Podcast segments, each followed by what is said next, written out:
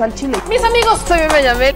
Bienvenidos a su chile favorito. Aquí las noticias o te enchilan o te dejan picado. Vamos a entrar con el tema de la mañanera porque obviamente el presidente desde Colima se habló de la estrategia de seguridad, desde ayer se habló del plan de apoyo para Colima, pero hay tema con Santiago Nieto. Hmm. Sí, Santiago Nieto parece que hay una esperanza que se abre y eh, a ver, o sea, estamos hablando de Santiago Nieto, estamos hablando de una persona que su carrera ha sido limpia, su, o sea, Santiago Nieto es particularmente como encontrar una aguja en un pajar. E, ese es Santiago Nieto. Es un funcionario que ha sido congruente en su trabajo todo el tiempo, que ha perseguido a los que tiene que perseguir, perdón, sin importar el partido en el que están. Es un funcionario que sin importar el cargo en el que estén, ahí está. Es un funcionario que dio resultados. Es un funcionario que le ha sido incómodo a Hertz Manero. Es un funcionario que se comprometió con el tema de trata de blancas, que se comprometió con una estrategia técnica para empezar a congelar cuentas. Es, es el funcionario que logró en la Unidad de Inteligencia Financiera un récord, no solo de denuncias, sino de cuentas congeladas hacia quienes tenía que congelarlas y que este récord es importante. Ahora, ¿qué pasa con las denuncias que hizo Santiago Neto? Ahí es una cosa que le tenemos que preguntar al fiscal. Pero este tema ha sido muy debatido y el presidente parece, o sea, hoy lo dijo, voy a quitar el parece, el presidente hoy dijo que está al tanto de este debate que se está dando y de esta opinión, de las opiniones encontradas que se están dando por el asunto de Santiago Nieto. Dijo particularmente que no se permiten eh, escándalos ni excesos. Y él celebró la renuncia de Santiago Nieto. Hay un tema particular, a nosotros nos duele, o sea, vaya, sí afecta, ¿no? Y aquí no es el tema de su boda. Por eso lo sigo diciendo, lo sigo diciendo. El problema con el tema de Santiago Nieto no fue la boda. Es el conflicto de intereses y la percepción que empezó a generar, el escándalo que empezó a generar dentro de las personas a las que persigue. O sea, Muchas de las personas a las que persigue Santiago Nieto, denuncias que ha realizado Santiago Nieto, congelamiento de cuentas que ha realizado Santiago Nieto, son los que iban a tomar este incidente que ni siquiera tenía que ver con Santiago Nieto para atacar el trabajo de Santiago Nieto, que es tan importante y por ende desprestigiarlo y por ende tumbarlo y por ende meter ahí cierto tema de conflicto de intereses y echar atrás el trabajo. Ese es el tema delicado. Porque claro, podemos analizar cómo es que hay muchos personajes que han cometido errores peores y que ahí siguen, ¿no? Que diga uno, bueno, pero no es lo mismo. Porque el, el cargo que tenía Santiago Nieto le da esa peculiaridad, ¿no? El cargo, el tema es el cargo de Santiago Nieto. Podemos estar a favor, podemos estar en contra, y aquí ya saben que no tengo, yo no tengo, no tengo la razón, y esta es mi opinión particular, es mi análisis y ustedes pueden perfectamente estar, tener otro. Pero desde la perspectiva de lo que yo estoy viendo, que es general, esta fue la decisión hacia donde estuvo enfocada. El conflicto de intereses y el van a empezar a golpear el trabajo que es tan importante de Santiago Nieto, que es literal la punta medular del combate a la corrupción institucional y criminal. Entonces, con, esta, con esto teniéndolo en mente, pues muchos hemos dicho, sí estamos perdiendo algo que es importante para combatir un problema estructural del país. Entra Pablo Gómez. Pablo Gómez, bueno, es un personaje, hoy también lo mencionaba el presidente, que tiene un currículum bastante amplio en cuanto a la congruencia, pero es político, no técnico. Esa es la diferencia. Y estamos hablando de una unidad técnica. ¿Qué es lo que muchos han pedido? ¿No? Que no, o sea, yo incluso he pensado, bueno, perfectamente Santiago Nieto podría trabajar como asesor del presidente. O sea, ya ni, o sea, no regresar a la unidad de inteligencia financiera, pero sí como asesor del presidente. Ni siquiera como un cargo formal en el gabinete, no, no, o sea, como asesor, meramente como asesor. Como este consejo de asesor de empresarios que a veces digo, hijo, solo porque hay que conciliar, pero bueno, está Salinas Pliego. Que no pudiera tener el presidente un consejero como Santiago Nieto para el combate a la corrupción creo que era importante. Entonces, es por eso que hoy se abrió esta, se abrió esta puerta, se abrió esta esperanza, vamos a dejarlo así, porque el presidente dijo que está escuchando todas las opiniones, que va a dejar pasar un tiempo y que entonces va a decidir. O sea, aquí es en donde no está la puerta cerrada. Esa es la esperanza. No está la puerta cerrada, no se cerró, está abierta, nadie ha dicho que no, el presidente está escuchando las opiniones y digo, si de opiniones hablamos, si quiero que opinemos, yo tengo una opinión muy buena, o sea, y yo sé que aquí muchos de la chile audiencia tienen una opinión similar, ¿no? Tengo una opinión, es una opinión bien buenísima, uy, buenísima. Y si lo ponemos de fiscal, o sea, no es el mismo cargo, no está en la unidad, es un autónomo, o sea, ni siquiera te pega a ti, no sé. O sea, no sé, piénsenlo. Nosotros, México, Santiago Nieto de fiscal, no sé, piénsalo. ¿No? O sea, ya que estamos así, ya, que, ya que se abrió ese buzón de quejas y sugerencias, creo, creo que podríamos entrar al quite con una bonita sugerencia como Santiago Nieto como fiscal, y es que iba en la carrera de fiscal. Entonces, así como yo saying, ¿qué tal si? ¿Qué tal si? A menos, y aquí va otra, aquí va otra propuesta, así como ya entrando también al quite, a menos que lo pusiera como asesor del presidente para que se calmen las aguas, para que se pueda trabajar de forma coordinada y demás, ya que dice que le tiene mucha confianza al fiscal, ¿verdad? Y cuando termine el periodo del fiscal, que es largo, o un poquito, o sea, ya entrando como al tema de en cuanto se vaya, por ejemplo, e, el presidente y se puedan hacer cambios, entre Santiago Nieto como fiscal. Entonces, sin el presidente, o sea, ya el presidente, hablemos 2024, Santiago Neto como fiscal daría un contrapeso importante a algo que ha quedado muy pendiente, que es la justicia.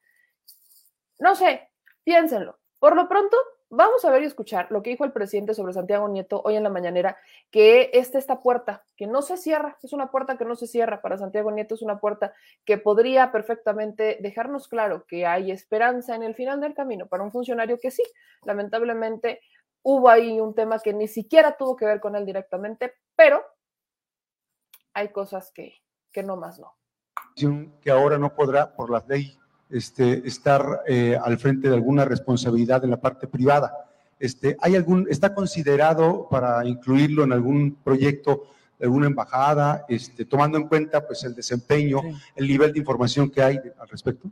Sí, no descartamos esa posibilidad pero eh, tiene que pasar algún tiempo y tenemos que escuchar más a la gente sobre esto. Que este, la gente opine. Eh, se actuó de esa forma porque él mismo presentó su renuncia entendiendo de que era un escándalo que perjudicaba eh, la imagen del gobierno, la transformación del país. Eh, entonces, hay opiniones encontradas. Es importante eh, el debate que, se genera en estos casos, los que están este, a favor, los que están en contra, las distintas posturas. Lo que sí nosotros no podemos tolerar, nada que eh, afecte eh, la transformación del país. La fórmula del gobierno, que ha resultado exitosa, a pesar de los pesares, en circunstancias difíciles, porque nos tocó enfrentar esta terrible pandemia, sino otra cosa sería eh, la situación del país, sobre todo porque nos ocasionó muchas eh, tristezas fallecimientos de mucha gente. Fue muy doloroso todo lo que atravesamos. Pero salimos adelante con una fórmula que es sencilla, es cero corrupción, cero impunidad, austeridad republicana y todo lo ahorrado para beneficio del pueblo. Esa es la fórmula. Entonces, no podemos eh, ser tolerantes, flexibles, cuando se trata de estos asuntos. Si me preguntan y siempre fue lo mismo, ¿cuál es el plan? ¿Cómo vamos a lograr el renacimiento de México? Dígalo rápido, en lo que tarda parado en un solo pie. Acabar con la corrupción. Y ya le agregamos y las extravagancias y los lujos y el, eh, lo superfluo, la austeridad republicana. Ahora que habla el INE de la reducción, este, cuando llegué a la presidencia, eh, la oficina de la presidencia ejercía un presupuesto de 3.800 millones de pesos. 3.800 en el 2018. Ahí está en la cuenta pública. Este año, 600 millones. 3.000 menos. Y así en todo. Eh, aquí en Colima se están haciendo cuarteles para la Guardia Nacional.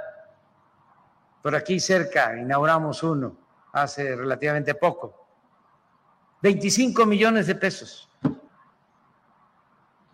Una instalación para 120 elementos, hombres y mujeres, dormitorios, eh, aulas para la formación, cocina, comedor.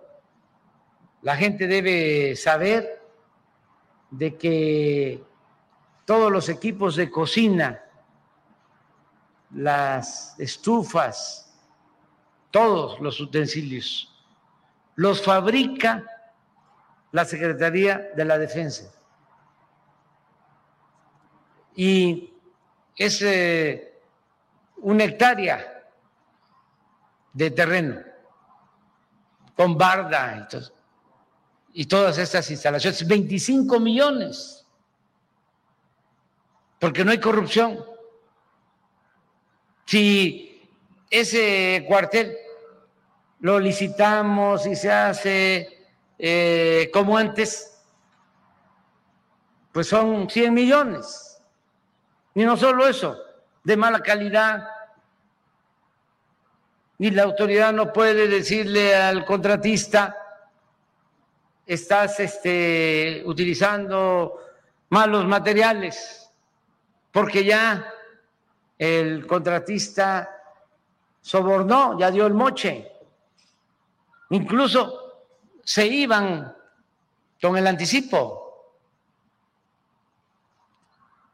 Entonces, eso es lo que nos ha permitido avanzar y no endeudarnos. El caso de la decisión que tomamos de no construir el aeropuerto en Texcoco, decisión de la gente, porque el pueblo es sabio, se hizo una consulta y como se dice en el béisbol, nos sacó del hoyo el pueblo porque dijo no al aeropuerto en Texcoco y por eso se optó por hacer el nuevo aeropuerto en Santa Lucía. ¿Cuánto nos vamos a ahorrar? Pagando incluso a las empresas que ya se habían contratado. Nos vamos a ahorrar como 125 mil millones de pesos. Por lo bajo. Y no cerramos el actual aeropuerto de la Ciudad de México. Pero un ahorro de 125 mil millones es lo que casi nos demanda de inversión el tren Maya. O sea, que con esa decisión vamos a financiar el tren Maya. Y no es crédito, es presupuesto. Es que es increíble eh, la situación, el daño. O sea, no imagina uno el daño que causa la corrupción. No es una eh, pandemia, es una peste. Cuando no hay corrupción, el presupuesto alcanza, rinde y se pueden hacer muchísimas cosas en beneficio de la gente. Ese era el principal problema del país. Por eso también en la ONU insistí mucho en eso, de que el principal problema del planeta es la corrupción, que produce desigualdad, que produce pobreza, que produce violencia, que produce migración, que produce destrucción del territorio, del medio ambiente.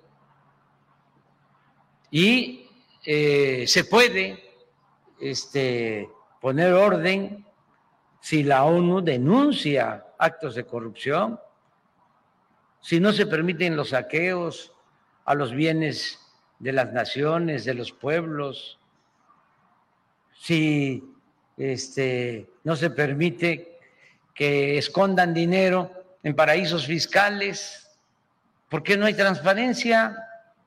¿Por qué no se va a saber quién guarda dinero en un paraíso fiscal? Dinero mal habido. ¿Cómo no se va a poder eh, reglamentar el manejo de los llamados fondos buitres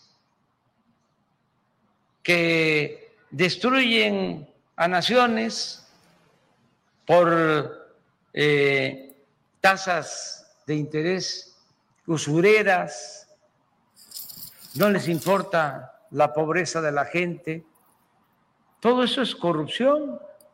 Entonces, eh, si no hay eh, corrupción, podemos avanzar. Lo de Santiago se va este, a seguir analizando eh, a partir de la opinión de todos y este, luego vamos a poder tomar una decisión. Pues ahí está, el presidente hablando de se podrá tomar una decisión, podemos tomar una decisión, pero vamos a partir de la opinión de la gente. Entonces, vamos a contribuir con esa opinión, chilitos, vamos a contribuir con esa opinión. Voy con sus comentarios, pero antes quiero agradecerles a todos los que ya están conectando y que están compartiendo la transmisión.